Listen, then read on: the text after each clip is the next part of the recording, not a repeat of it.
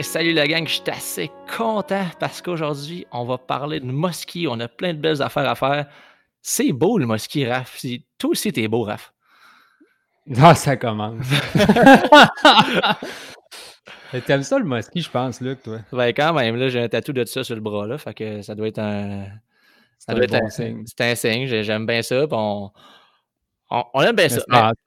C'est encore drôle de pas de tatou de femme sur le bras, puis t'aimes ça pareil, quand même pas pire. C'est quoi tes indices? Laisse faire. bon, on enregistre, on est en onde, tout le monde. On va essayer de se concentrer. Euh, parfait. avant qu'on se lance dans le sujet du mosquée, euh, t'as de quoi de beau? T'as de quoi de vraiment beau à nous annoncer, puis de quoi de vraiment cool? Qu'est-ce qui se passe, mon ref? C'est une grosse nouvelle pour moi, puis euh, je pense que je vais en parler, puis je vais avoir les, les, les poils qui vont me raidir ses bras. Mais c'est dans le fond, j'ai accepté, j'ai discuté avec Eric Boulard, qui est président chez Shore slash Boulard Distribution. Puis, c'est ça, après discussion, j'ai décidé de faire un gros changement dans ma carrière. Je m'en vais vivre de ma passion en acceptant un poste de vice-président chez, chez eux. Fait que mes mandats vont être, dans le fond, le développement de l'entreprise à travers le Canada et à travers le monde. Euh, puis le développement des nouveaux produits. Fait que c'est une job, euh, c'est un, peu une job de rêve. Il faut que je me pince là, présentement pour, euh, pour le réaliser. quand tu m'as annoncé ça, je capotais bien raide. J'étais chez nous, puis je pense que j'étais aussi content que toi. J'ai hey, ça se peut pas. Ah ouais, j'ai. Ah non, c'est incroyable. c'est fou de dire que non seulement tu pêches, mais aussi tu as le codal avec les cours qui prend beaucoup de plus de place, puis ça, ça roule dans ta vie. Puis là, en plus, ben, tu vas parler de stock de montage, puis de montage, puis de projet de pêche à longueur de journée, puis Boulard avec Eric, puis Benoît Farsi qui sont un peu là-dedans. Euh, euh, les autres, c'est des machines à idées, là. ça n'arrête pas les idées chez, chez, chez Shore. Euh, c'est un peu débile. Ah c'est un peu fou. Fait que non, je pense qu'il y, a plein de projets sur la table. On a plein d'idées. On est des personnes qui sont très, très, très travaillantes et perfectionnistes. Fait que, écoute, je peux, c'est plein de positifs présentement. Ouais, je veux t'appeler pour te poser euh, des questions, genre est-ce qu'il reste du verre en stock, puis raccrocher? Non. ben oui, ben oui, ben oui. Euh, c'est assez hâte de t'appeler, mais j'ai vraiment hâte qu'on développe des projets ensemble. Euh, ça va être fou. Puis je pense que c'est une bonne nouvelle pour tout le monde aussi. peu importe d'avoir quelqu'un comme toi qui est très à jour, mais qui connaît le montage de mouche beaucoup, puis qui voit tu fais partie, tu es dans le milieu. Là. Fait que s'il y a une demande, s'il y a quelque chose, tu vas être bien placé pour lever le flag, dire on a besoin de ça, ça, ça pourrait être cool, ou ça, c'est une idée qui pourrait aider le monde de la pêche à la mouche. Donc, euh, c'est une bonne nouvelle pour un peu tout le monde. Félicitations, man. Ben, merci. Je suis, très content. Cheers. Ouais, cheers, à, cheers à distance, parce qu'aujourd'hui, j'enregistre en direct du Château de la Montagne à Saint-Anne-des-Monts. Je ne sais pas si vous êtes déjà allé là, mais c'est hot, là. C'est direct sur la pointe en haut. J'ai pris une bière en haut euh, tantôt avec vue sur la mer. Je suis comme, ouais, c'est comme. Euh, c'est pas pire, puis ça, ça, a plein de sens. Là. Fait que, euh, merci au château de me laisser me plugger dans le, dans le Wi-Fi pour que je puisse avoir une connexion de qualité pour qu'on enregistre aujourd'hui. Euh, si, on, si on saute dans le vif du sujet, en plus qu'on parle de mosquée, on a quelque chose, quelqu'un d'autre de beau aujourd'hui. Pas juste toi qui est beau, Raph. On a aussi Benoît Deslandes. Oh. Salut Ben, comment ça va? Salut. Ça va bien, toi? Ben oui, je, suis je suis assez content de. Je suis assez content que tu sois là.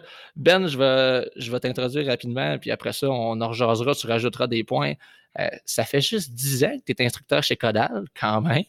quand même. Euh, quand même. Euh, ouais, quand même important. enseignant en microbiologie au cégep de Drummondville. en plus, tu as l'enseignement dans le sang pas juste dans les cours. Je pense que ça, fait partie de ta job. C'est cool. Euh, monteur et créateur de mouches, Ben, euh, pour avoir eu plusieurs discussions avec toi, pour avoir vu tes mouches, euh, c'est un, patenteux. Dans le sens que, dans le sens positif, tu regardes Ben, il y a une idée, il nous envoie des affaires. Tu as tout le temps un, projet, puis là, on va faire ça de même, puis ça va marcher. C'est fou puis tu as fait des belles créations d'ailleurs. Puis tu parles de Mosquée aujourd'hui, tu nous envoies des photos d'achigas, de carpe. Tu un pêcheur finalement. Oui, j'aime ça. On peut dire ça. Oui, je pense que oui. Si t'en parlais à ma blonde, je pense qu'elle dirait oui. Je pense qu'elle dirait, elle dirait qu'elle aime ça pas mal. ouais, mais tu sais, je te dis, ce qui m'a frappé quand on s'est rencontrés, parce que nous, si on s'est rencontrés, je me mémoire pas mal à cause de Codal quand j'ai commencé euh, mm-hmm. à, donner des cours. Puis tu sais, t'as vraiment été quelqu'un prêt à aider. Puis c'est pas forçant pour toi. J'ai senti que tu étais content d'aider les gens, de partager ta passion, puis ça te faisait plaisir parce que ça t'habitait. Puis euh, il y a des jeunes en ce moment ou des gens que je vois à qui tu as simplement tendu une perche pour les envoyer dans le milieu puis les faire triper. Ça avait l'air important pour toi de, de partager ton engouement pour cette passion-là. Puis ça m'a vraiment, moi, ça m'a marqué. J'étais comme, ah, il est cool, Ben. Il est, nice. Il y, a, de quoi faire avec ça. Puis euh, je pense que tu as dû rencontrer Raph il y a 10 ans. Hey, la première fois, moi, je m'en souviens. Je ne sais pas si toi, si, toi tu t'en souviens. C'est au salon à Granby? Ouais, Le, feu salon à Granby. T'as-tu connu ça, Luc? Non, ben, je suis bien trop jeune, oui. Ah, c'est ça, petit jeune. Euh, non, c'est ça, c'était, au salon de pêche à mouche à Granby qui n'existe plus, malheureusement. Mais euh, en fait, je t'ai arrêté à ton kiosque, tu un monteur invité de montage de, un monteur de mouche, évidemment. Puis euh, c'est ça, tu montais des bombers vraiment weird. Quand on parle que tu es un créateur de mouches, là, ils montaient, à l'époque, moi, j'avais jamais vu ça, mais ils montaient des bombers d'à peu près 2-3 pouces de long sur des mouches tubes. Sur des tubes. Non, pas des mouches tubes, des tubes. Parce que Ben ne monte pas sur des tubes classiques, il montait sur des je me suis promené, écoute, j'ai trouvé des petits tubes que je trouvais à l'hôpital, des gaines d'aiguille. Euh, ouais, j'ai essayé pas mal de choses, là, mais des, des, pailles que j'ai roulées, en tout cas, j'ai essayé plein de choses, mais essentiellement, c'était tout le temps des petits tubes de plastique, finalement. C'est là-dessus que je monte mes sèches à saumon. Fait que ça a été notre premier contact, puis par la suite, euh, on s'est ramassé chez Codal euh, toutes les deux être mmh. instructeur. Fait que ça a été le début, euh, le début de l'amour. ben oui, puis j'ai, aussi eu la chance de. La chance, c'est quand même. J'ai, quand même ton autographe, Ben. Mais dans le fond, la chance, c'est vrai que c'était chanceux parce qu'on a été pêchés ensemble, c'était super cool. Puis je t'ai vu aller euh, au. Euh, j'ai vu aller au masquinongé, puis tu m'as fait voir le masquinongé d'une autre façon où on travaillait fort des secteurs, puis ta façon d'analyser la rivière, puis j'ai comme, ouais, je vais apprendre, je vais apprendre de ce gars-là. A plein de potentiel. Et, ça paraissait que c'était pas ta première fois que tu pêchais le masquinongé. Puis en plus, en plus, le masquinongé, c'est déjà comme pas assez difficile. Il pêche ça en paddleboard. c'est trop facile, le masquinongé. On prend un paddleboard. ça, ça m'a marqué. Puis quand on est allé, il vantait. Là. Ouais, c'était solide, c'était solide. Il, y avait de la vague, ça arrivait à mon Ben avec son paddle là-dedans au bout. C'est comment il veut, il est craqué. Fait que, qu'est-ce que qu'est-ce qui t'allume chez le mettre dans le masquinongé, Ben? Qu'est-ce qui, te motive à pêcher ça? Moi, ça a toujours été pour moi un poisson mythique. J'ai toujours aimé les grands prédateurs. J'ai commencé à pêcher à la mouche, puis la première chose que j'essayais de pêcher, c'était des brochets. Je me suis acheté une canne, j'avais une canne numéro 8, puis je pêchais avec des mouches trop grosses pour la canne. J'ai tué ma canne euh, dans le temps d'un été, tellement que je l'ai cogné avec des trop grosses mouches j'ai développé mon double haul, mon lancer double traction en faisant cette pêche-là. Puis j'ai toujours aimé ça. Puis je savais que dans la rivière où je pêchais, euh, il y avait du masquinongé, mais je n'avais jamais vraiment vu. J'y croyais comme plus ou moins. Je me disais, tu sais, c'est un peu mythique. Puis finalement, euh, j'en ai pris, j'en ai vu. Puis euh, le comportement de ce poisson-là m'a toujours intrigué, m'a toujours fait triper dans le fond parce que ça se comporte pas de la même façon que des autres sortes de poissons. Puis euh, c'est ce qui m'a attiré. Puis depuis cinq ans, je peux dire que je le pêche d'une façon euh, très active. Auparavant, je faisais des petites runs, mais depuis cinq ans, je peux te dire que je me suis donné à fond. Mes articulations peuvent te le dire. Ah, J'étais raf aussi le vu, là, on était pêché avec toi, puis t'arrêtes pas. Puis c'est drôle parce que c'est comme, ah, c'est tout ça va être bon dans pas long, le bon temps s'en vient. ah ouais, ah ouais on continue. Ça n'a aucun sens. Quand tu penses que tu es un gars qui est motivé, tu t'en vas pêcher avec Ben, puis là, tu comprends qu'il y a un autre niveau dans la vie. moi, j'ai vu, là, moi, je, pêche en paddle aussi, puis c'est un peu grâce à, Benoît parce qu'il m'a donné le goût de pêcher en paddle. C'est pas un cadeau, ça. À un moment donné, on était sur un, on était, on était sur un lac, puis écoute, on était quand même loin de chez nous. Puis là, à un moment donné, j'ai dit, crime, il faudrait qu'on parte, là, il faisait noir. Tout ce que j'entends, c'est un clic-clic, la lampe frontale de Ben qui s'allume, puis qui continue à pêcher. non, non, non, non, arrête-toi pas, c'est le bon temps, c'est le bon temps. Ben, c'est parce qu'il est 9 h. Il faudrait peut-être que je rentre chez nous, je travaille demain. Non, non, non, non. ah oui, c'est clair. Puis des fois, je pêche ou même à la chasse, je suis là. Puis tu sais, des fois, tu as des petites drops de motivation, puis je me dis, non, Ben, il continuerait, lui. Ben, il serait encore quelqu'un. Euh, je me ben, avec ça. C'est carrément ça. Je pense exactement la même chose. Il y a des fois au saumon là, que je suis découragé, puis je dis ben, il te botterait le cul. Là. Si, si, tu lâches là, là, tu lâches pas. il faut jamais que tu lâches. Euh, c'est clair. Il y a un mot qui m'a frappé tantôt dans ta, dans ta petite description, Ben. Euh, tu as parlé de comportement de mosquée. Qu'est-ce qui se comporte pas comme les autres? Mettons, peux-tu juste nous faire un petit, quelque chose de bref, savoir qu'est-ce qui se comporte pas comme les autres? Mettons, vite fait, qu'est-ce qui différencie ça? C'est, un poisson qui est maître dans son environnement. Hein. C'est lui le boss. Il n'a pas peur de rien dans son environnement. Puis euh, moi, ça m'est arrivé régulièrement en le pêchant que qu'un mosquit suive ma mouche, puis qu'il passe en avant de moi, puis j'avais l'impression qu'il me regardait, qu'il me regardait dans les yeux, qu'il m'analysait, puis qu'il s'en allait bien tranquillement, puis qu'il ne faisait pas de cas plus que ça de moi. Sans aucun stress tous les autres poissons que j'ai pêchés, aussitôt qu'ils te voient, ils partent en fou. Puis le mosquit, il fait souvent, là, mais ça m'est arrivé qu'il y ait des spécimens qui nageaient bien tranquillement devant moi, puis qui me regardaient, là, puis qui n'avaient rien à foutre de moi. Là. ça, ça, m'a toujours impressionné, ça, de voir, les voir faire ça. Puis c'est des poissons qui sont très euh, territoriaux ils s'informent de ce qu'il y a dans leur environnement. Des fois, ils vont suivre ta mouche, pas parce qu'ils ont envie de la prendre, mais ils se demandent c'est quoi ça, qui est plus petit que lui, puis qui ose passer proche de lui. Puis c'est vraiment un comportement, je trouve, qui est particulier. Il y a, une curiosité relaxe dans leur. Euh, une, une nonchalance, là, euh, c'est. Mais quand ils embarquent, par exemple, euh, c'est violent. Ah oui, c'est clair. tu sais, puis quand tu pêches depuis longtemps, puis là, tu strips, puis tu strips, là, il y en a qui suit, puis il arrête sur le bord de toi, puis tu regardes, puis il est comme fuck you, puis toi, dans ta tête, tu dis aussi fuck you. Parce que si vous en revenez du masquinongé, vous autres en plus, vous en revenez de. On a eu une bonne journée, puis comme d'habitude, à chaque fois que je pêche avec Ben, le ciel va nous tomber sur la tête, puis là, il y avait encore pas mal de vent. En paddle, là, le vent, c'est comme un ennemi. Là. En tout cas, moi, personnellement, c'est un ennemi. faut apprendre à gérer ça. Là. Euh, avec une encre, ça va mieux. Euh, ben, c'est un viking sous l'eau. ben. moi, pour vrai, si je me bâtis une armée, je te prends. Mais. C'est sûr. je t'appelle en premier. c'est mal. Fait que une coupe de une coupe de brochet que vous m'avez dit tantôt, euh, ça a été euh, relax, c'est mosquées ou, vous m'avez dit n'importe quoi? Non, ça a été tranquille. On a eu des brochets trop ambitieux pour la grosseur des mouches qu'on avait. Puis, euh, ouais, moi, j'ai pas eu d'action sur du mosquit, mais toi, Ouais, deux petits mosquits qui sont venus virer sur ma mouche, mais ils n'ont pas embarqué. C'est pour ça qu'on l'invite, parce que moi, j'en pogne pas de mosquit présentement. ça prend qui connaît ah, C'est vrai, tu as une coupe de. As quelques sorties de fait, je pense, Raph, mais tu sais, au mosquit, là, faire euh, deux, trois jours de bredouille, euh, c'est correct. C'est normal. Ouais, tu te dis, bon, ben, je me suis fait avoir, puis là, à un moment donné, ben, tu vas continuer à pêcher, puis tu vas tu vas en prendre parce que, mettons, dans ton parcours, Ben, as-tu vu, est-ce que tu as vu une grosse amélioration entre le début de ta pêche? Tu as commencé, as-tu travaillé bien fort avant de commencer à avoir un peu de succès ou ça a relativement bien été? Non, non, non, non. J'ai travaillé puis j'ai appris à observer le comportement du poisson puis à adapter ma, ma façon de présenter mes mouches, mais aussi ma façon de fabriquer mes mouches. Ben, je ne les fais pas travailler pareil comme quand j'ai commencé à pêcher. Au début, euh, j'avais des mouches qui, euh, qui travaillaient d'une façon rectiligne, qui demeuraient toujours dans le même axe que ma soie.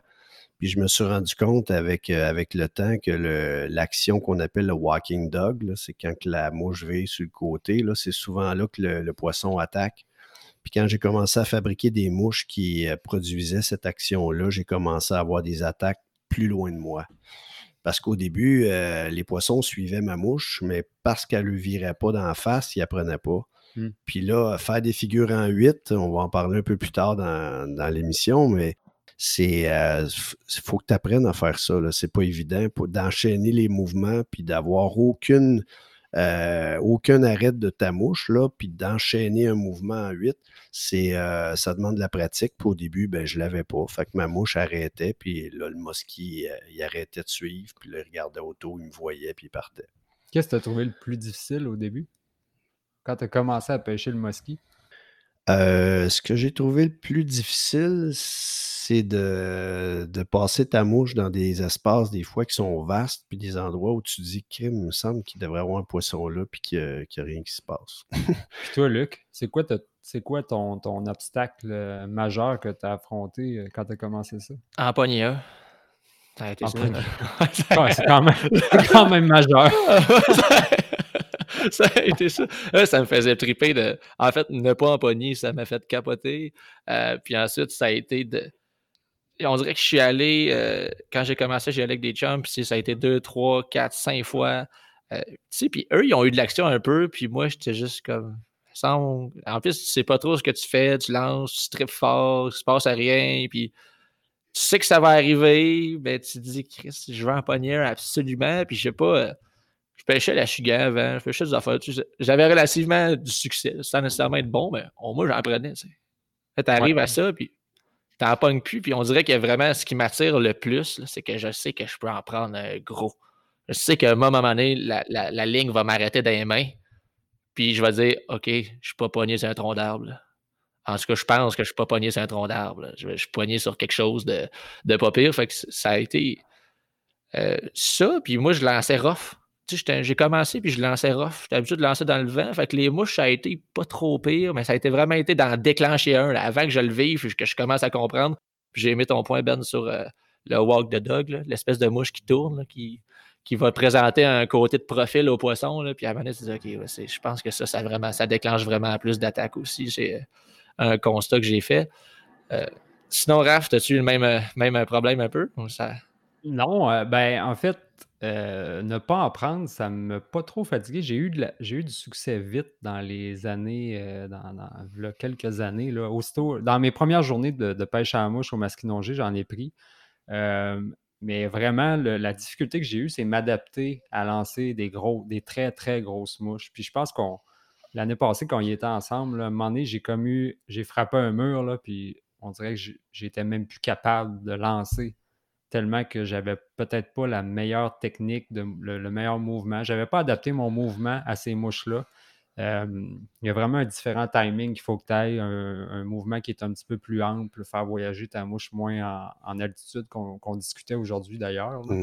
Fait que ça, cette, adaptation-là, c'est fait un petit peu plus difficile euh, de mon côté. Mais là, ça commence à super bien aller. Euh, de plus en plus, là, euh, ça, y va, ça y va au toast. Puis je réussis à faire des, des lancers d'une très, très bonne distance. Puis sans trop forcer. Aujourd'hui, j'ai pêché toute la journée, puis j'ai aucune aucune fatigue musculaire. Ah, c'est bon ça. Parce que ça, quand, quand, on avait été ensemble, tu avais arrêté. mais tu pratiquais beaucoup pour ton sillage, je pense aussi.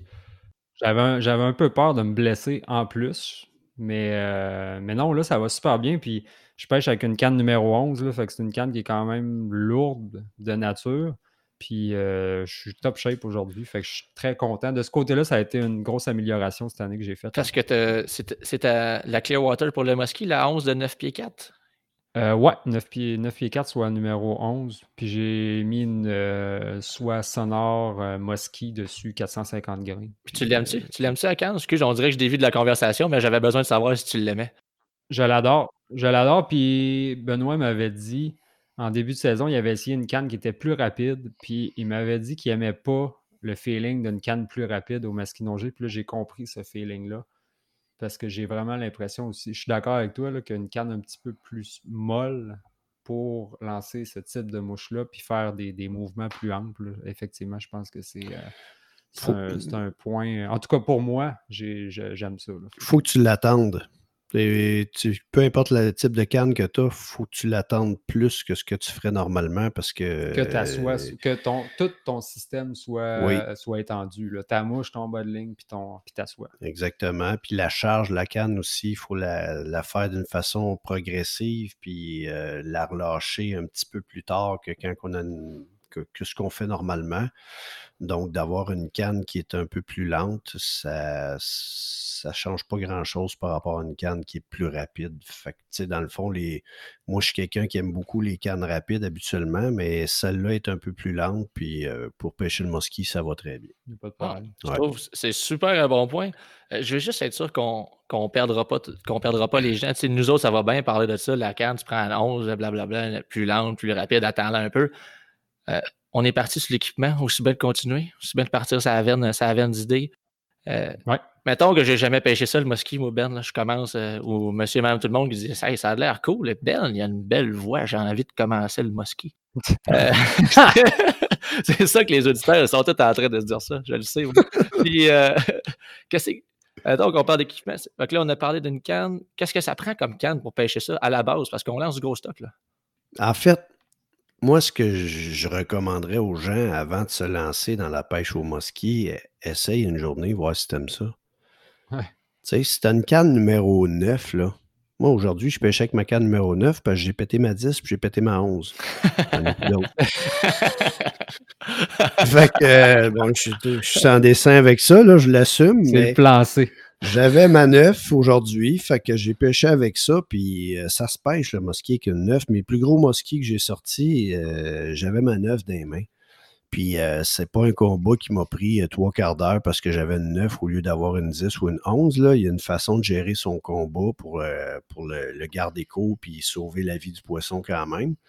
Donc, quelqu'un qui, qui, a une canne à saumon, là, numéro 9, là, tu peux l'essayer avec ça au début. Puis si tu vois que tu aimes ce genre de pêche-là, ben, tu peux investir pour une canne numéro 10 ou 11. Parce qu'idéalement, quelqu'un qui veut le pêcher d'une façon active, une canne numéro 10 ou numéro 11, c'est plus d'à propos pour lancer des grosses mouches euh, qu'une canne numéro 9. On on se comptera pas d'histoire. C'est des grosses mouches, puis c'est du gros stuff. Là, fait que, euh, une canne qui est plus musclée, ça va, ça va t'aider à t'économiser ton, tes, articulations et ton corps.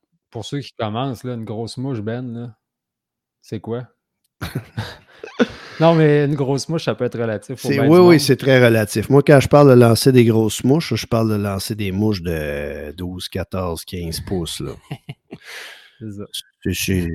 Puis mettons, là, pour le masquinongé, pourquoi qu'on lance des mouches aussi grosses? Ça sert à quoi de lancer ça? C'est parce que dans son mode d'alimentation de masquinongé, souvent, il, est mieux adopter la stratégie de, se taper un gros lunch puis de passer une coupe de temps sans manger d'autres que de chasser beaucoup de petites euh, proies. C'est pas toujours vrai, ça dépend du plan d'eau, ça dépend euh, de la nourriture principale qu'il y a dans le plan d'eau, mais c'est dans le comportement du masquinongé d'apprécier des proies qui sont assez volumineuses. Euh, moi, j'ai vu un masquinongé qui courroyait après un autre petit masquinongé. puis c'était un petit masquinongé qui faisait quand même 24 pouces, là, à peu près. c'est une bonne bouchée pareil, là, pas. Fait que s'ils ont ça dans leur comportement. OK. Fait que la canne, ça serait plus pour lancer la grosse mouche ou est-ce qu'on a besoin d'une canne puissante pour le combat aussi? C'est pas un poisson qui va te donner un combat euh, comme un saumon ou des choses comme ça. Ça va donner des bons coups de tête. Ce qui est important, c'est d'être capable d'écourter le combat le plus possible. Ce qui va être important, ça va être d'avoir un bas de ligne qui va être capable de soutenir une pression qui est plus forte.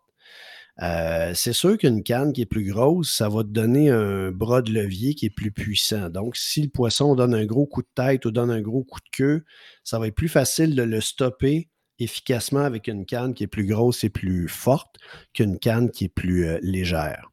Mais quand tu adaptes ta façon de gérer ton combat, moi, quand je pêche un gros poisson avec ma canne numéro 9, puis qui me donne un gros coup de tête ou qui me donne une, une bonne ride, je fais, j'absorbe pas le choc avec ma canne numéro 9 comme je le ferais avec ma canne numéro 11. Avec ma canne numéro 9, je vais suivre un peu, je vais étirer le bras pour essayer d'aller chercher une action similaire quand j'ai ma 11. La 11 te permet d'avoir un, bras de levier plus puissant pour contrôler ton poisson. La 9, elle va atteindre son maximum de rigidité plus rapidement. Alors, pour être capable de maintenir une tension forte plus longtemps, il va falloir que tu étires ton bras pour absorber une partie du choc. Sinon, tu pourrais, tu pourrais à la limite briser ta canne en haut de ta poignée. Parce que plus une canne est, petite, moins elle est capable d'absorber une grande quantité d'énergie en peu de temps. C'est ça qui fait que c'est pour ça qu'on dit qu'une canne qui est plus grosse, euh, tu peux écourter les combats. C'est plus facile d'absorber les chocs d'une façon efficace. Mais si tu adaptes ta façon de gérer ton combat, tu es capable quand même de garder un combat qui va être court avec une canne qui est un peu plus petite qu'une canne plus grosse. Mais ça se fait plus facilement avec une canne plus grosse. quand, quand on parle d'étirer le bras, en fait, c'est de mettre la canne plus vers l'horizontale, ce que tu veux dire, j'imagine? Il y a ça, plus étirer le bras. Plus, Dans certains, plus absorber le choc avec le bras. Ah oui, quand, intéressant ce que tu quand un gros mosquit qui, qui veille dans le courant, puis qui, euh, qui, qui, le prend en descendant, puis qui donne un coup de queue, c'est violent. Moi, je me suis fait péter une coupe de fois parce que j'ai été trop baveux, j'ai pas assez absorbé. j'ai voulu le retenir, mais non, il était parti sur euh, une bonne, euh, une bonne go, puis euh, c'est ça. ça. Ça fait look, puis le leader te revient en face. Ah, c'était un peu plate, ça. Hein? Je sais pas, euh, je sais pas quoi dire. Moi, j'en pogne pas des gros, fait que j'ai même pas vécu ça encore. Mais euh, fait que ça, c'est parfait. OK. Fait qu'une canne, si, si tu une, une à acheter, tu devrais faire du mosquito pas mal tout le temps parce que tu as essayé et tu aimes ça. Une 10 ou une 11, ça serait, ça serait pas mal ça ton, ton, ton choix. Oui, c'est sûr que si tu sais que tu vas aimer ça, euh, une 11, c'est plus. Euh, ça te donne plus de pouvoir, plus de puissance qu'une 10. Fait que ça peut être un bon, un bon compromis. Si tu pêches à un endroit où tu sais que c'est plus du petit mosquit, puis que tu n'as pas de, de bête qui peut atteindre des 48, 50, 50 quelques pouces, euh, peut-être qu'une 10, ça va te donner plus de feeling quand tu vas pêcher, tu vas faire tes combats qu'une 11. Parce qu'une canne qui est très puissante, quand tu as des poissons qui sont un peu plus petits, ben c'est un peu moins trippant. En tout cas, moi, c'est même que je le sens. Là, plus tu as une petite canne dans les mains, plus que tu sens la force du poisson. Mais euh, une 11, quand ils vendent, quand tu veux lancer des plus grosses mouches, euh, c'est une bonne acquisition. Moi, je suis content de l'avoir. J'ai toujours pêché 9-10 avant. Maintenant, j'ai une 11, puis euh, ça économise mes articulations, je te dirais, par bout. Ah oui, parce que tu n'as plus 20 ans. Puis, euh, ça coûte moins cher de glucosamine. C'est parfait. Bon, OK, on a une canne. Euh, je vais m'acheter un moulinet. Donc, je mets quoi comme moulinet là-dessus? Bon, c'est pas une pièce d'équipement qui est importante quand tu pêches le mosquit. Parce que euh, c'est pas un poisson qui va te donner des, euh, des longues rides quand il va partir. Il va donner des coups de tête, il va être puissant sur peut-être 10, 15, 20 pieds, mais pas plus que ça. Donc, euh, c'est très rare que tu vas utiliser ton moulinet vraiment pour combattre le poisson. Peut-être un frein qui est smooth, qui donne pas trop de coups. Tu sais, des fois, tu as des freins de moins bonne qualité qui donnent des, quand le poisson part, tu sens comme des coups de, des chocs là, dans le frein. J'ai jamais mis ben, jamais mis un mosquito dans mon moulinet, oui. Je sais pas, ça m'est pas arrivé encore qu'ils me mettent dans le reel. T'es ben, strippé? J'ai strippé ça. ça. en tout cas, personnellement, là, il se rendent jamais à mon moulinet. Je, je l'ai dans la main, puis je le tiens, puis... La plupart du temps, c'est ça moi aussi. Surtout que sur mon paddleboard, euh, quand je fais un ferrage, mon, mon paddle, il, suit un peu, il glisse sur l'eau. Donc, je perds une force de ferrage. Fait qu'il faut vraiment que je donne des, des gros coups avec mon bras. Ma main gauche, c'est elle qui tire sur ma soie. Là. On va en parler tantôt, j'imagine, le ferrage des poissons. Là. Mais il faut vraiment que je donne des coups plus forts que si j'avais les deux pieds plantés dans le fond sur le bord de la rivière et que je pêchais en quand tu en as un beau, j'imagine que tu le tiens dans ta main parce qu'on a des gros bodlings. Ça aussi, on, en vient là dans quelques instants. Mais j'imagine que, tu sais, en plus que tu le tiens dans ta main, euh, ton paddleboard, il glisse vers le poisson. Fait que ça absorbe aussi une partie des chocs euh, euh, plutôt que de tomber dans ton moulinet. Là. OK, c'est cool, ça. ça. Ça me tente pas plus de pêcher en paddle, mais c'est cool pareil. Mais. Euh, là, pour vrai, ça a l'air trippant, Je vous écœure avec ça, là, euh, bon, fait qu'un moulinet, c'est pas si important, donc pas nécessairement besoin qu'on veuille en acheter un spécifiquement. Peut-être de ne pas dépenser une tonne d'argent pour, euh, pour cette pièce d'équipement-là si c'est seulement pour le mosquit. On est mieux d'y aller avec quelque chose. Investir dans la soie, peut-être? Mmh, canne, soie, c'est les deux éléments principaux. Bon, ben, prochain point, la soie. Quelle est, quelle est, quelle est la soie que tu utilises? Euh, écoute, euh, je suis encore en train de faire des tests. Oui, c'est ça. Tu faisais des tests aujourd'hui, justement. Oui, exactement. Parce que euh, il y a des. En fait, c'est que moi, j'ai découvert, ben j'ai découvert. J'ai compris que pour que ça aille bien, que je puisse lancer une grosse mouche à une bonne distance en dépensant le moins d'efforts possible, il fallait que j'aie une soie qui ait une tête courte. La portion grosse de la soie, celle qui est la plus lourde, euh, il faut qu'elle soit relativement courte par rapport à la majorité des soies qui sont utilisées sur le marché. Parce que pour lancer une grosse mouche, ce qu'il faut comprendre, c'est quand on lance une grosse mouche, il faut adapter notre technique par rapport au fait qu'on pêche avec une mouche qui est trop lourde. Tu normalement, c'est la soie qui transporte une mouche dans un lancer. Dans la pêche à la mouche conventionnelle, le poids de la soie est supposé être suffisant pour transporter la mouche dans les airs puis la faire euh, flipper au bout du, de l'avançon pour aller la déposer. Euh, les mouches à masquinongé, euh, souvent, sont plus grosses, sont plus lourdes. Alors, tu ne peux pas avoir une soie qui va être suffisamment lourde, à part si tu as une canne qui est très grosse, comme les cannes numéro 12, où le poids de la soie pourrait possiblement faire tourner ou transporter certaines mouches à mosquée. Mais je te dirais que le poids de la mouche quand on pêche le mosquit s'ajoute au poids de la soie pour charger la canne. Puis ça, ça fait, ça fait en sorte que quand on lance la mouche vers l'avant, euh, la mouche a souvent tendance à dépasser le bout de la soie. Et quand ça, ça arrive, ça cogne. Mmh. Et la soie qui reste dans tes pieds puis que tu veux faire sortir, si cette soie-là est, lourde parce qu'il y a une partie de la tête qui est restée dans tes pieds puis que tu ne l'as pas sortie dans tes airs, euh, ça ne sortira pas. Ça va faire comme une espèce de kick. Ta mouche, elle va comme breaker dans les airs, puis là, elle va tourner sur le côté, puis au lieu de lancer ton 50, 60, 80 pieds, tu vas en lancer 25, 30, puis ça va être tout. Ça va te décharger. Donc, c'est pour que la sortie de la soie se fasse bien, il faut vraiment que tu sortes toute la tête de ta soie dans les airs avant de lancer. Et euh, plus la tête est courte, plus c'est facile de le faire. Plus la tête est longue, plus tu vas devoir faire des faux lancers pour transporter tout ça, puis tu vas t'épuiser. Moi, je me suis blessé. On ne veut pas en faire des faux lancers. Le moins possible. Une tête courte, la densité flottante, calante, ça dépend. Euh, si tu as une soie à avoir, moi, je te conseillerais d'avoir une soie intermédiaire. Il faut que ça cale un petit peu. Parce que le mosquit, ça se passe souvent une coupe de pied en dessous de la surface. Puis si tu pêches dans un endroit où il y a du courant, t'aimes ça que ta mouche rentre un petit peu en dessous de l'eau. Moi, les premiers, les premiers mosquits que j'ai pris, euh, c'était à soie flottante. Je pêchais euh, juste avec ça. Je lestais mes mouches un peu plus. J'utilisais un avançon un petit peu plus long pour permettre à ma mouche de caler un peu plus.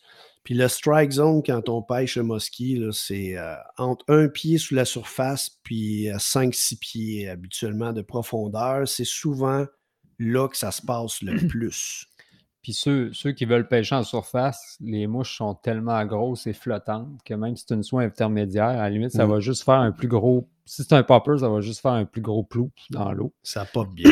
c'est mon observation que j'en ai faite aujourd'hui. En fait, là, on pêchait avec une soie qui était très calante, puis j'avais un leurre de surface, mais ça faisait juste un plus gros un plus gros bruit dans l'eau quand je popais. Ouais, et le, le, popper plonge plus profondément. Ouais, fait que je pense pas que ce soit euh, une barrure à ce niveau-là c'est sûr que euh, si je fais une journée de popper, je suis content d'avoir quand même ma soie flottante parce que euh, vu que ça cale, ça cale pas la soie flottante, l'attraction, la, elle se fait vraiment dans le sens de l'eau, puis ça va vraiment faire, euh, ça va pousser plus d'eau, ça va cracher plus d'eau. Alors que quand tu as une soie qui plonge un petit peu, ben là, ton popper, il va faire un beau son, mais il va plonger euh, un peu plus profond, puis il va cracher un petit peu moins d'eau. Fait que si je sais que je veux faire du popper, je suis content d'avoir une soie flottante. Mais si j'ai des compromis à faire, prends une soie qui cale, puis tu popperas avec, ça va faire la job pareil faire la job, les gars, faire, la, job. c'est mon expression fétiche. Là.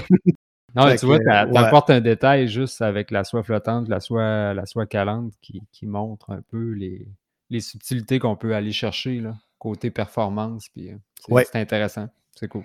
C'est plus versatile. Généralement, on est quand même capable de trouver du mosquit dans des zones relativement peu profondes. C'est habituellement quand il est là, il est plus preneur. Quand il va se tenir dans des profondeurs un un peu moins grande, euh, ben, souvent, il est embusqué, il est, à la chasse, plus. Mmh Quand tu vas avoir un poisson qui va être calé dans des fosses plus profondes, souvent, il n'est pas en mode alimentation. Puis si tu ne réussis pas à passer près de lui, ben, tu ne le feras pas bouger. Mais un poisson qui va se trouver entre 0 et 6 pieds, là, habituellement, ils sont plutôt réceptifs. Fait que si on a à cibler des poissons qui, vont être un peu plus preneurs, ben c'est dans cette zone-là que tu vas pêcher, puis ça se fait avec une soie flottante. Moi, je l'ai faite, puis j'en ai pris plusieurs, pas juste quelques-uns, plusieurs avec des soies flottantes. Mais quand on arrive en lac, puis que là, le poisson se trouve dans des profondeurs plus de 8-10 pieds, ben, tu es content d'avoir une soie qui va aller caler pour aller euh, passer plus près d'eux. Parce qu'il n'y a pas de cachette. Un mosquit, plus tu vas passer proche de lui, plus tu as de chance de le prendre. OK. S'il est en mode alimentation, il va, il va se déplacer pour venir te chercher. Mais s'il ne l'est pas, euh, puis que tu ne passes pas près de lui, euh, il ne bougera pas, il ne réagira pas. Mais quand tu passes près de lui, tu l'agresses. C'est un poisson qui est très territorial puis qui est au haut de la chaîne alimentaire. Lui il est habitué de voir des poissons fuir devant lui. Mm-hmm. Fait que quand un petit arrive puis qu'il bombe pour qu'il passe proche de lui, c'est assez pour déclencher une attaque. Nice. Euh, j'aime vraiment ton explication. C'est, bien dit. Euh, bon, fait qu'on a une soie, on a une canne, on a un moulinet, un bodling. Ça, c'est intéressant. On a souvent des setups différents de, de bodling. Il y a plein de façons de les faire. Tu fais ça comment? Personnellement, moi, j'ai, testé plusieurs choses. Moi, j'essayais de. En fait, c'est théoriquement, il paraît, je ne l'ai pas vérifié, mais il paraît qu'une soie, c'est capable de résister à 30 livres de pression, à peu près. C'est la résistance du corps, de, son cœur. Ouais, le, cœur de la soie, il résiste à 30 livres. Ça, ça veut dire que. Des soies d'eau douce. Si. Ah oui, il y a certaines soies d'eau salée que c'est plus que ça. Hein. Ouais. Fait dans le fond, si tu as un monofilament qui est plus fort que ta soie, si jamais tu te prends dans le fond puis que tu sais ton point de bris, ça va devenir ta soie et non ton monofilament c'est pour ça que moi, je pêchais avec du 25 livres test au début comme point de, le plus faible dans mon avançon. Mais j'ai commencé à augmenter euh, la grosseur de mon monofilament parce que quand on fait des nœuds, euh, ça affaiblit euh, le monofilament. Donc, tu penses que tu as 25 livres test de résistance, mais si tu as un nœud quelque part, mm. tu, tu tombes plus bas que ça. Puis l'autre chose aussi, c'est que quand on strip euh, euh, en pêchant le mosquit, le bout de notre soie, il rentre dans notre œillet parce qu'on va, on va rentrer notre, notre avançon jusqu'à temps que la mouche soit à peu près à un pied. Tu sais, notre, notre bite guard qu'on appelle l'avançon de métal qu'on met entre la mouche puis le monofilament de notre avançon. Ça fait en moyenne à peu près 12 pouces. D'habitude, je sais qu'il y en a qui le pêchent plus long que ça. Moi, je prends une douzaine de pouces. C'est rare que je le fais plus long que ça. Lui, je ne le rentre pas dans le bout de ma canne quand je strip, mais euh, le bout de ma soie, lui, il rentre. Puis ce qui m'est arrivé, c'est que quand j'avais un bas de ligne de 25 livres à longueur, c'est que quand le bout de la soie rentre dans l'œillet de la canne, le monofilament, il mange un coup, puis il s'affaiblit. Puis à un moment donné, je me suis pris dans le fond, puis j'ai tiré, mais j'ai pas eu besoin de tirer bien fort, puis pouf, ça a lâché. Je me suis rendu compte que mon monofilament s'affaiblissait aussi. Fait que c'est pour ça que je suis rendu maintenant, c'est 30 ou même 40 livres tests que je prends pour mon bas de ligne. OK, fait que tu mets 30, 40 livres, euh, suivi de 12 pouces de, de bite guard, tu as parlé de fil d'acier? Ouais. Donc un fil d'acier, tu prends quelle résistance? Euh, 45, 50, 60 livres, ça dépend de la marque, ça dépend de la grosseur. J'essaye d'en trouver un qui est relativement souple, puis qui n'a pas trop tendance à kinker, à, faire des, euh, des coches dedans. Moi, j'aime moins ça, là, quand il est plein de coches, là, parce qu'il vient tout croche. Puis euh, il y en a qui disent que ça peut être bien parce que ça donne une action plus erratique à la mouche quand tu strips, mais personnellement, j'aime ça quand il reste euh, le plus droit possible. Fait que, ouais, c'est, ce que j'utilise. Je sais qu'il y a différentes marques, là, qu'il y a sept brins d'acier dedans, puis c'est moulé d'une gaine, là. C'est ce que j'utilise. C'est ça, je prends celui de Scientific Angler, ils en font un, justement 7 par 7. donc, plus qu'il y a de brin de métal dedans, plus qu'il est souple. puis plus qu'il est souple, il a la même résistance, mais plus il est souple, plus il fait, plus il fait bouger nos mouches. On veut qu'il y ait de l'action sur les mouches-là. Donc, en ayant un brin de métal qui est moins raide, ça nous donne une chance de, faire travailler la mouche. Oui, s'il est plus léger, c'est tant mieux aussi. Bon, ben parfait. Fait que ça, on a, ça, tu mets 12 pouces, ensuite un bout de 30-40 euh, dans le monofilament, puis ça, c'est à quelle longueur au total? C'est au total, je te dirais, si tu as une soie calante, euh, entre 3 et 4 pieds. OK. Puis là, une soie calante, ça veut dire euh, peut-être 4 pouces secondes en montant? Euh, même l'intermédiaire. C'est moins que ça, je pense, mais même l'intermédiaire, je le mets court. Court. Parce que tu vas avoir du contrôle sur ta mouche. Tu vas, parce qu'on lance et on strip proche de nous. Donc, avoir un bas de ligne plus court, ça nous permet de ramener la mouche jusqu'à nous puis pas de l'avoir trop dans la canne euh, quand elle est proche de l'embarcation. Il y a moins de chance que ça fasse un arc vers la surface aussi, puis tu es certain que ta mouche est, est, à la bonne, est à la même profondeur que ta soie aussi. Mm. Fait que ça, c'est un autre avantage de, pêcher avec des bas de ligne courts puis des soies calantes. Puis vu que c'est des grosses mouches, c'est plus difficile à tourner au bout. Ben, d'avoir un avançon qui est plus court, ben, c'est plus facile euh, pour ta soie quand elle arrive au bout de, ben faire basculer ta mouche Vraiment. au bout. Ah, euh, une super explication. Donc, je prends ma canne, je prends mon moulinet, je prends mon bas de ligne, puis je me dis, je m'en vais me pogner un mosquit. Donc, je me trouve un plan d'eau qui en a. Ça, ça serait déjà une bonne idée. Trouve un plan d'eau du mosquit. Je t'arrête, Luc on a oublié les soies flottantes. Là. Quelqu'un qui pêche avec une soie flottante, rallongez votre bas de ligne un petit peu. Ça va laisser une chance à votre mouche de caler un petit peu plus dans l'eau. Euh, pour une soie flottante, là, euh, moi, je mettais du 7, des fois 7-8 pieds.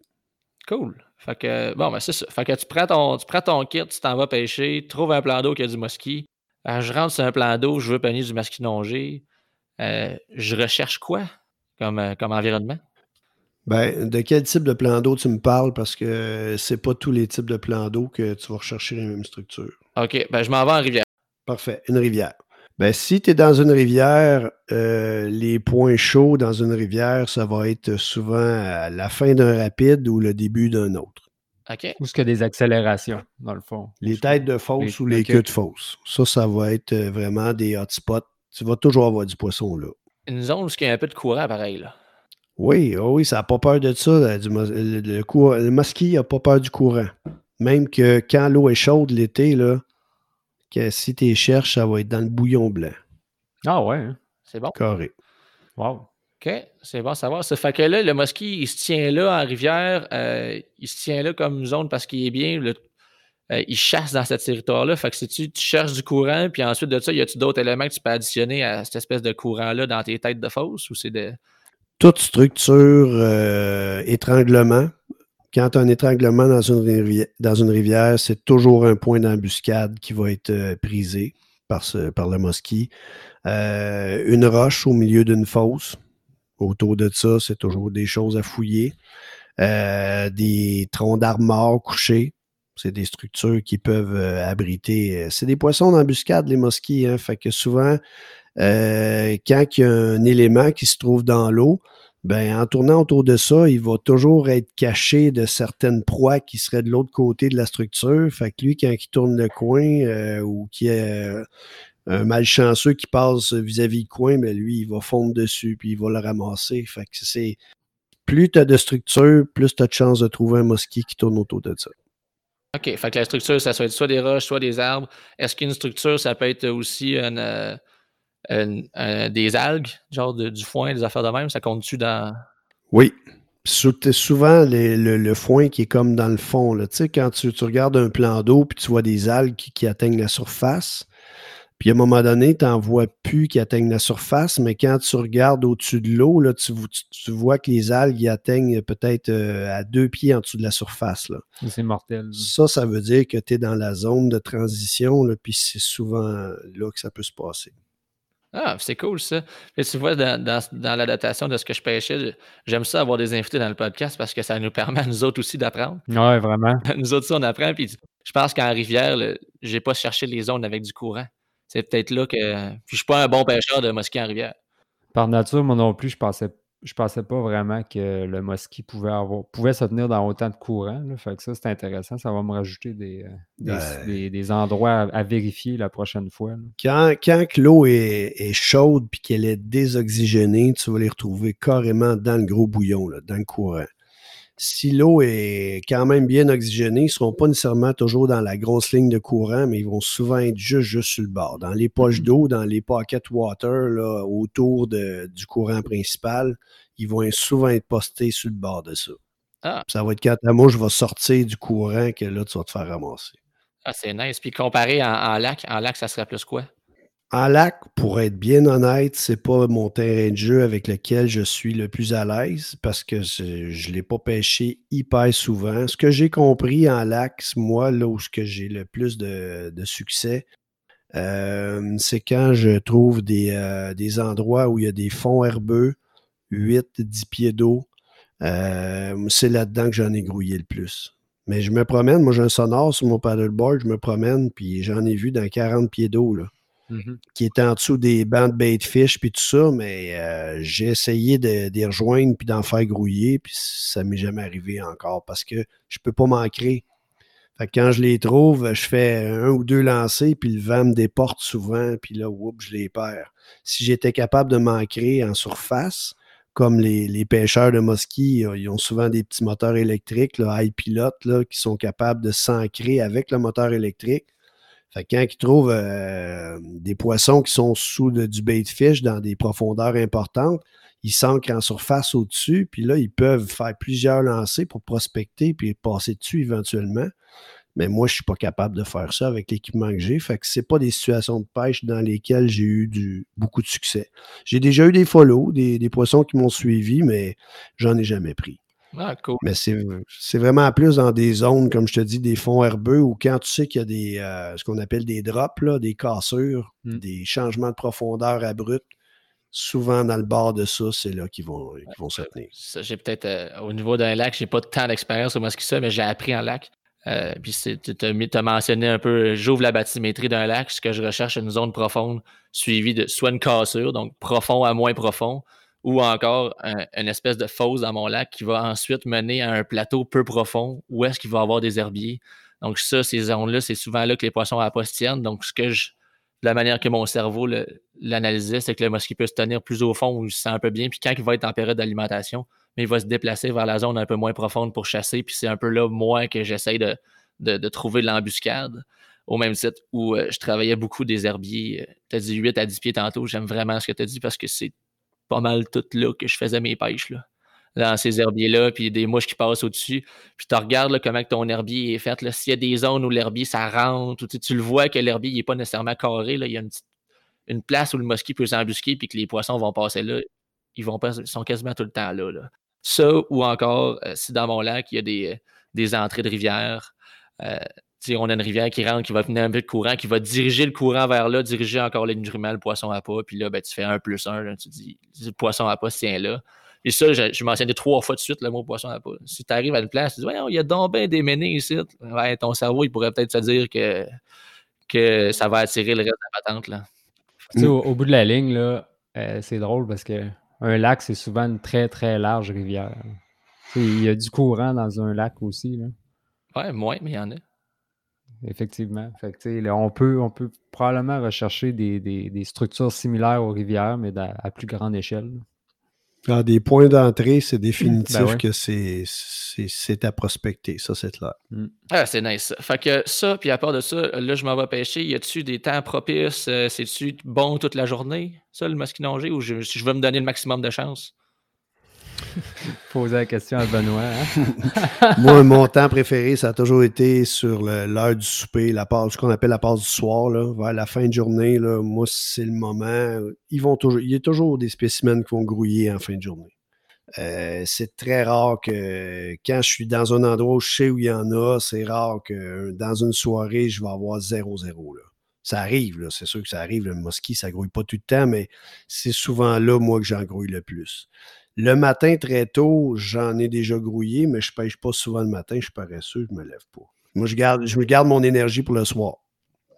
Puis dans la journée, il y a euh, des, périodes de la phase lunaire qu'on appelle les majeurs et les mineurs. C'est des moments de la journée où il semblerait que, moi, il n'y a pas d'études qui le démontrent euh, d'une façon euh, scientifique et vraiment appuyée, prouvée.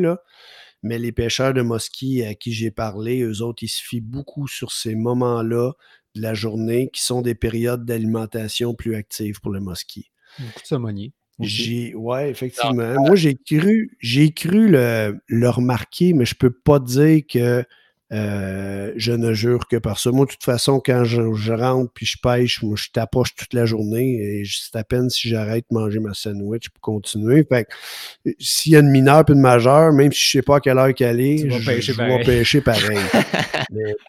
c'est sûr, par exemple, que si tu as des bons spots, puis où il y a un endroit où tu sais qu'il y, a du poisson intéressant, ben si tu vas pêcher ces endroits-là dans une période de majeur ou de mineur de la phase lunaire, ça peut être vraiment un gros plus. Fait que ça, tu peux orienter ta journée par rapport à ça. Majeur et mineur, qui sont, les marées? Non, c'est des, euh, des, phases, euh, le lever et le coucher de la lune. Là, c'est, euh, je pourrais pas t'en parler comme un astrophysicien, là, mais. Je peux t'en parler. Oui, ben vas-y, on t'écouter parce que moi, je peux pas t'en dire plus. Je le suis pas tant que ça. Dans le fond, c'est c'est les marées hautes, tout simplement. fait que les marées, les marées hautes, c'est une heure avant, puis une heure après, ça, c'est une, une, période majeure. OK, c'est le temps après. c'est ça la, la, majeure. Puis la mineure, c'est la marée basse?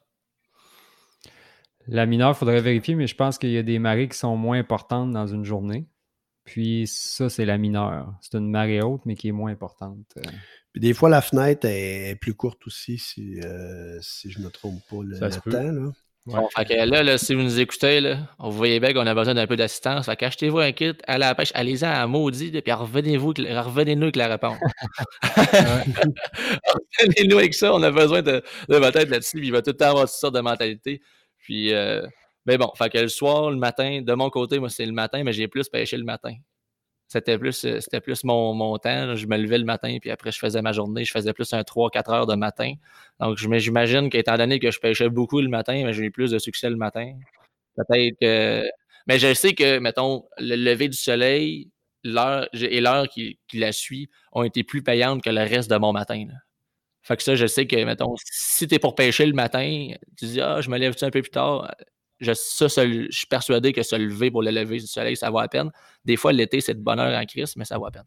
Bon, à part de ça, si on fait les bases un peu de, comment le pêcher, on a glissé un peu de, tous ces mots-là.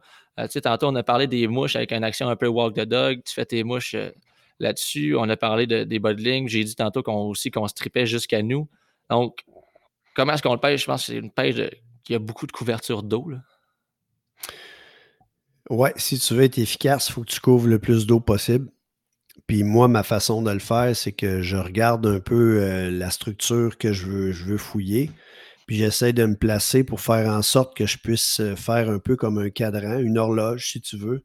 Je vais placer ma mouche à midi, je vais la placer à deux heures, puis je vais faire le tour de moi comme ça, puis là, je me déplace. Mais moi, j'ai une embarcation, mais quelqu'un qui serait à pied, ben, il pourrait faire un demi-cadran dans le fond. Là, tu, tu pars à ta gauche, à ta droite, puis tu y vas, euh, tu découpes. Puis quand ça c'est fait, tu te déplaces.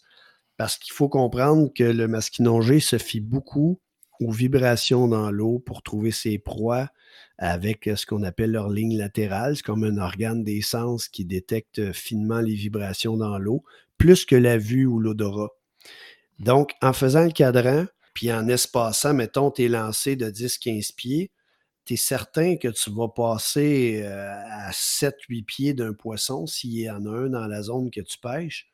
Puis euh, avec l'organe qu'ils ont, si tu as une mouche qui fait le moindrement un peu de vibration puis qui déplace de l'eau d'une façon euh, adéquate, le poisson va la détecter ta mouche. S'il est preneur, il va y aller. Donc, c'est moi, c'est comme ça que j'oriente un peu mes stratégies. Puis quand je sais que je suis dans un endroit chaud, ben là, au lieu de passer de, de, midi à deux heures, mais je vais faire mon midi, une heure, deux heures, tu sais, je vais y aller d'une façon plus serrée pour être certain d'avoir bien couvert toute la zone. OK, fait que c'est vraiment, tu, tu lances, tu couvres toute ta zone, on va essayer d'éviter de faire des lancers deux fois à la même place. Il faut couvrir de l'eau. Fait que, tu sais, tant qu'à en faire 4 à 1 heure, ben, essaie de penser dans ta journée que les 4 lancers que tu fais à 1 heure, ben, des fois, tu peux perdre ton temps un petit peu. Tu es mieux de peut-être espacer tes lancers, comme Benoît a dit. Euh, puis après ça, tu ramènes. C'est des, quand même des grands strips. on, donne, on, fait, on fait bouger la mouche. Là. Elle revient vers nous autres. C'est pas si tranquille que ça comme pêche. Non, non, c'est très physique. Fait que lance, Ouais, ouais, lance, puis c'est des gros strips pour faire bouger ta mouche. Puis n'hésitez pas, les mosquits, ils vont aller la chercher. Puis j'ai remarqué aussi des fois que quand ta mouche a une bonne vitesse, ils, réfléchissent peut-être un peu moins avant d'attaquer. Effectivement. Au lieu de la suivre, ils font comme, tu les forces à une décision. Si on regarde les gens qui pêchent au lancer léger ou qui font de la traîne, les autres, ils ont des reels. Nous autres, on strip avec notre main. Même si on strip vite, on strip pas si vite que ça. Eux, ils ont des moulinets avec des ratios déculpés, puis ça, tu fais un tour de moulinet, ça fait cinq tours de bobine, puis ça avance. C'est tellement agressif leur type de pêche. Là. Puis on en parlait euh, dans le taux en se rendant euh, au plan d'eau. Puis j'ai un de mes amis qui, est un pêcheur de, de masquinongé, c'est un guide. Là. Puis il dit Moi, mon truc, son leurre, il pèse à peu près une livre. Puis il garoche le plus haut qu'il peut dans l'eau. Puis juste avant qu'il tombe dans l'eau, il dit Moi, le truc, c'est que j'y donne un coup de plus pour qu'il fasse un plus gros splouche quand il tombe. Il dit, ah, il dit les masquinongés aiment bien ça. C'est comme, un, c'est comme une grosse carpe qui saute. c'est agressif un peu. Moi, je m'imagine avec notre petite mouche. Là. lance puis strip. Ce que j'ajouterais, lance et strip, regarde toujours la mouche que tu utilises, comment elle travaille dans l'eau. Parce que moi, j'ai des mouches, c'est moi qui les fabrique, là. Puis j'ai certaines mouches que je ne strip pas de la même façon qu'une autre mouche parce que si je fais la même strip, ma mouche, elle ne fera pas le walking dog d'une façon aussi efficace. Dépendamment de comment est faite ta mouche, de la grosseur de ta mouche, des fois, ça va prendre une strip qui va être plus longue, plus puissante. Il y en a d'autres, ça va être plus courte, plus sec. La façon que tu arrêtes aussi, est-ce que tu arrêtes progressivement ta strip ou tu l'arrêtes d'un coup sec? Ça va avoir une influence sur la façon de ta mouche de stopper puis de virer dans l'eau. Puis j'ai des mouches que ça prend vraiment un certain tempo puis une, certain, euh, une certaine puissance dans la strip pour lui donner l'action que je veux. Fait que c'est vraiment important de regarder ta mouche travailler puis d'adapter, d'adapter ta façon euh, de, la, travailler. Ah, nice. Fait que la mouche, il faut qu'elle travaille. Oui. C'est important. Oui, Il faut que ça brasse de l'eau puis il faut qu'elle ait une belle action. Fait que, effectivement, c'est un très bon point. Puis même, euh, même si ça fait beaucoup de mouches, je sais pas pour toi, parce que même moi, mais moi, j'essaie de J'essaie d'en faire deux exactement pareil, sauf qu'on n'est pas des usines de Chine. Là. On, c'est dur d'arriver avec la même conception deux fois consécutive qu'on va dire je vais prendre exactement le même strip pour qu'elle fasse le même effet. Souvent, on est capable de l'avoir, mais il faut s'ajuster un petit peu parce que notre, nos proportions sont jamais parfaites, parfaites de l'une à l'autre. Effectivement. C'est assez, con, c'est assez complet. Ah oui, c'est important. C'est important de penser à ça. Euh, ça, euh, tu as mentionné un mot tantôt, figure en 8. Oui. C'est quoi? Ça sert à quoi? On gère ça comment? Moi, les premières fois que je pêchais le masquinongé, je connaissais pas ça. Fait que moi, je ramenais ma mouche, puis le masquinongé, son comportement, c'est souvent, c'est un poisson qui est suiveux. Il va suivre la mouche avant de la prendre. Puis il peut la suivre sur des longues distances. Hein. Il y a quelqu'un qui laisse traîner la mouche en arrière de son embarcation. il peut faire plusieurs centaines de pieds. Puis le poisson, le, le masquis va la suivre tant qu'il n'y a pas un changement dans la direction, un changement dans la vitesse, un walking the dog, comme on disait tantôt, euh, sur le leurre pour déclencher une attaque. Donc, moi, ça m'arrivait souvent, puis là, je rentrais ma mouche jusqu'au bout de ma canne, mais là, j'arrivais à côté de moi, puis là, je n'étais plus capable, je bougeais plus, puis le poisson, ben, maintenant, il arrête, puis là, il te regarde, puis il s'en va, puis c'est fini. Quand il te voit, souvent, le musky, il ne reviendra pas. Donc, la figure en 8, c'est de faire en sorte que quand ta mouche est rendue près du bout de ta canne, tu ne laisses pas ta mouche tomber immobile. Il faut tout de suite que tu amorces un mouvement avec le sillon de ta canne dans l'eau pour faire c'est comme si tu prenais le bout de ta canne puis tu faisais le chiffre 8 dans l'eau en faisant euh, circuler ta mouche. Mais le défi pour quelqu'un qui commence ce mouvement-là, c'est beaucoup d'enchaîner strip et figure en 8 et éviter qu'il y ait un moment où la mouche tombe immobile parce que c'est souvent là que le poisson décroche. Ah, c'est fou, là. Puis ça, c'est une affaire que j'étais je suis content que tu en parles parce que je sais que je le fais pas bien. Euh, je, pense que je me suis amélioré. Mon cerveau aime me faire croire que je me suis amélioré. Euh, je sais pas si. Enfin, j'en ai pas pris en 8. Là. Puis là, depuis que j'en avais parlé avec toi, tu m'avais vraiment dit faut pas qu'elle meure. Aussitôt que ta mouche elle, arrête d'avancer, tu viens de perdre son intérêt. Là. Solide, tu le vois, là, il décroche, il plus pas tout. Fait que là, je m'étais mis à vraiment timer un strip, commencer avec mon sillon, puis faire mon 8. Puis là, je les ai pas pris, mais au moins, là, j'ai réussi à, les accrocher dans le 8. Là. Tu sais, qui continuent de suivre. Là.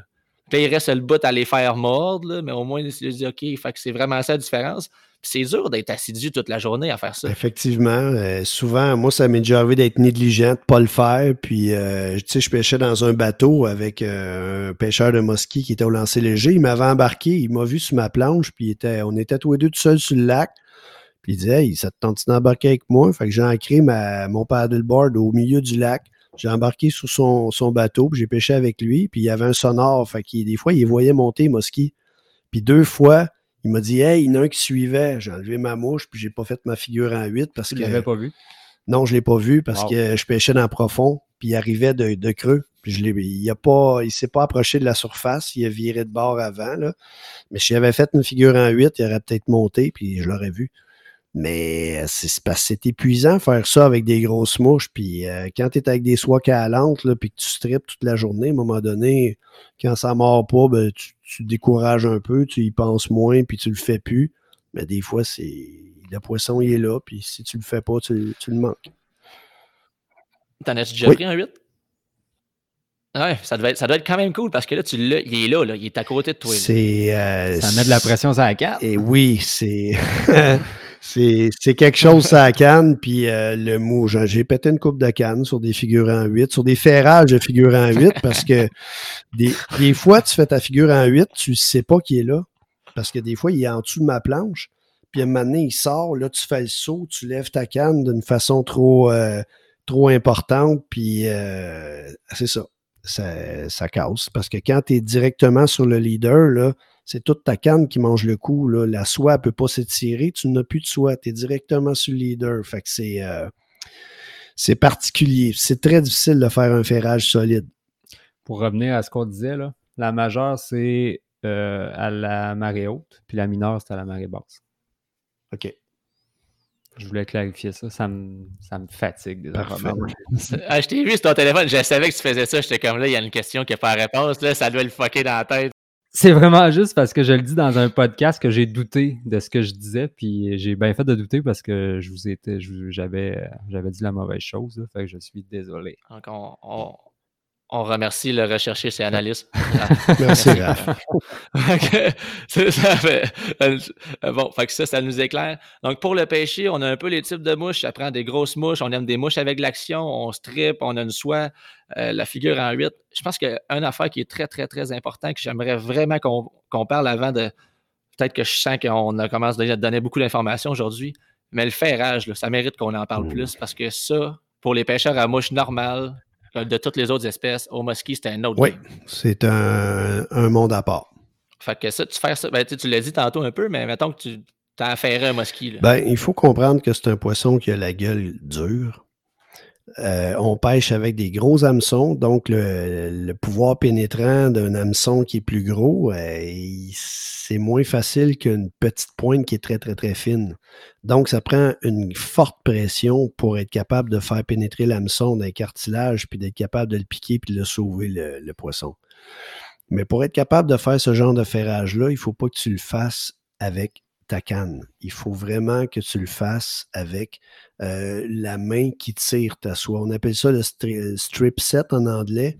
C'est vraiment de garder la soie qui est pointée vers le poisson et de donner un coup avec la main qui tire la soie, mais un coup violent. C'est pas juste un, mais c'est deux, trois en ligne. Puis moi, quand j'ai vu que je suis sur mon paddleboard, ben, c'est quatre, cinq, six coups avant de, tomber sur le poisson puis de dire OK, là, je l'y ai ferré, maintenant je le combats pour le rentrer. Comme au tarpon.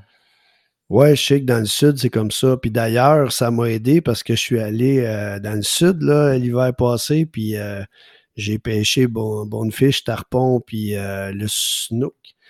Puis j'ai fait un strip set, le guide, il a vu que j'étais capable de faire ça parce que J'ai pris un petit tarpon puis je l'ai ferré comme si c'était un mosquit de 45 pouces. Fait que il a rentré au toast pas mal.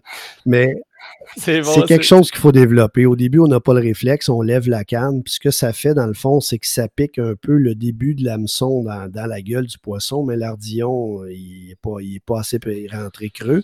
Puis le mosquit, quand la face il approche de la surface, il a tendance à sortir la tête puis à se la secouer, puis c'est tout le temps là que Moi, je les perds tout le temps là. Donc, c'est vraiment important que quand on va euh, ferrer, c'est de garder la canne pointée vers le poisson puis tirer avec notre main gauche très fortement.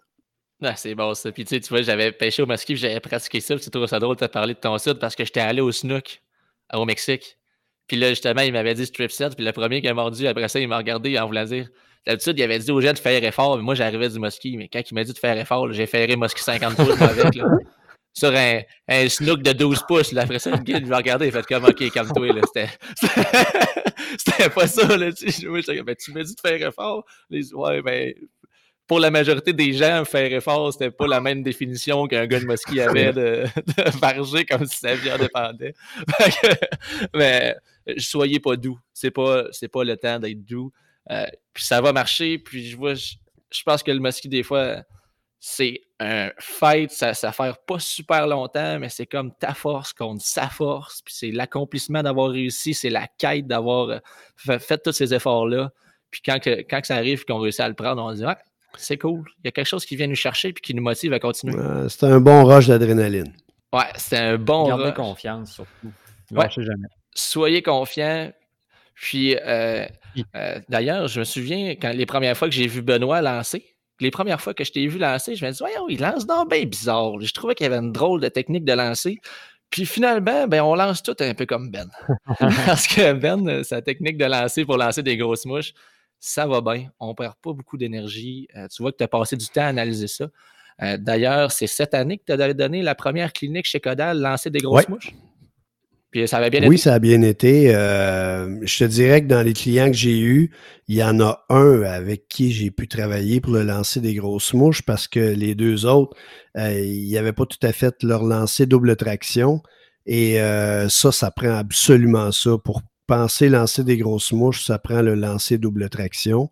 Et euh, il faut faire quelques petites modifications dans, dans ce lancer-là pour être capable de s'adapter puis de lancer des grosses mouches sans, sans trop s'endommager les articulations puis de perdre d'énergie puis se fatiguer. Je pense que ça peut être vraiment une bonne formation à suivre pour ceux qui s'intéressent à ça, puis même ceux qui le pêchent déjà. Euh, puis si ça vous intéresse, là, faites juste nous écrire euh, votre intérêt face à cette clinique-là. Puis euh, quand on va ouvrir les, dates, on communiquera avec vous pour vous dire quelle date que la formation allait avec. Ouais, c'est. Puis Ben qui est vraiment capable de. Tu sais, ça fait une différence à la journée, ça fait une différence c'est lancé. Puis tu sais, ça, ça fait faire la différence entre aimer ou ne pas aimer la pêche au masquinongé, de savoir comment bien lancer des grosses mouches sans se défoncer le corps. Euh, c'est vraiment quelque chose qui peut changer, changer la game, non seulement le, changer le taux de succès, parce que plus que tu lances, mettons que vous, vous dépensez moins d'énergie. Mon cerveau pense tout le temps de même. Si je dépense moins d'énergie en lançant, ben, je vais peut-être pêcher une demi-heure de plus aujourd'hui, une heure de plus. Puis à un moment donné, je vais peut-être couvrir plus d'eau. Donc, plus que tu couvres d'eau, plus que tu lances, en veux, veux pas, à un moment donné, 1 plus 1 plus 1 euh, va faire en sorte que vous allez avoir plus de succès. Tu sais, le masquinongé, il appelle ça le poisson 10 000 lancés. Euh, c'est pas pour rien, ça prend beaucoup de lancers pour éventuellement rencontrer un poisson puis le faire mordre. Ben, dis-toi bien que quand tu fais 3-4 faux lancers avant de déposer ta mouche, euh, ben, c'est du temps puis c'est de l'énergie de perdu.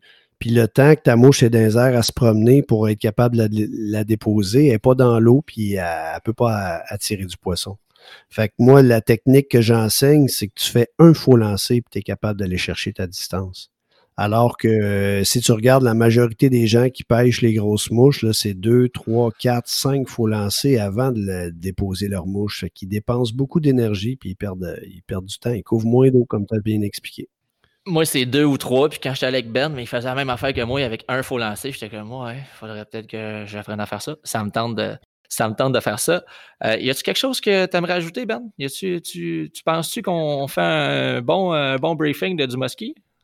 Je pense que oui, mais ce que j'aimerais ajouter, ce serait euh, que le masquinongé, euh, dans un plan d'eau, il est au haut de la chaîne alimentaire.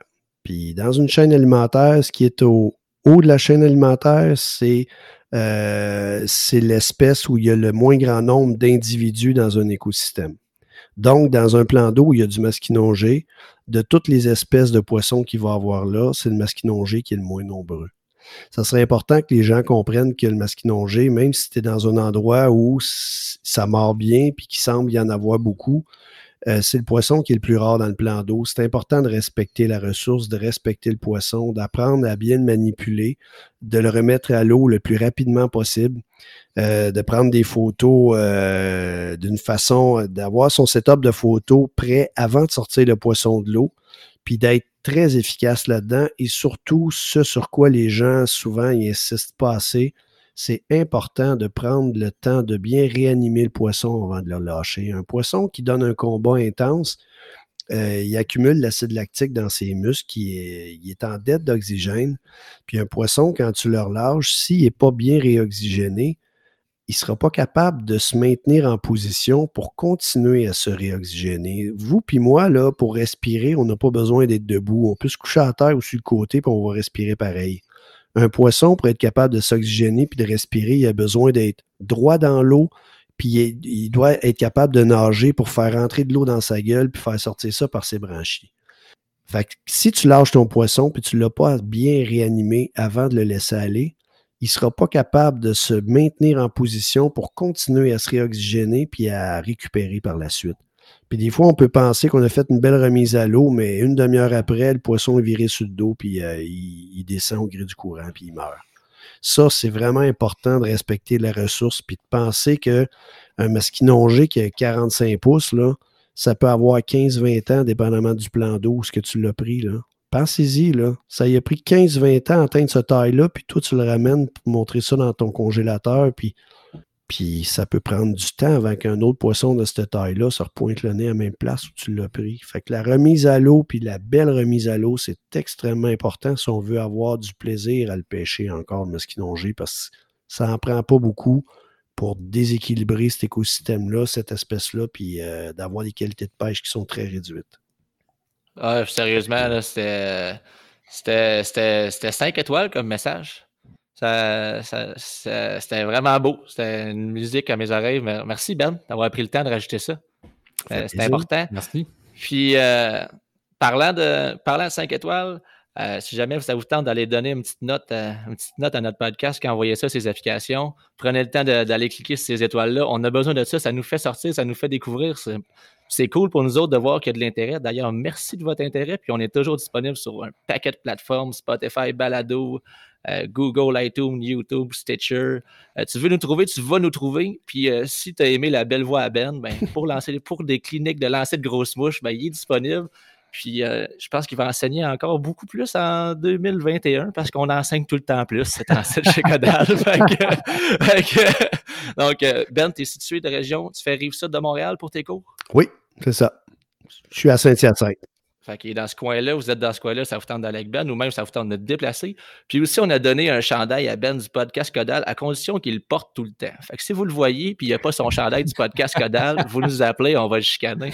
puis ça va être direct, de même bien correct. Merci beaucoup, Ben, pour ces informations-là. C'était malade. Ouais, merci pour l'invitation. Ça a été un plaisir. Merci. Bon, fait que bonne semaine, puis on, on se rejoint dans un prochain podcast.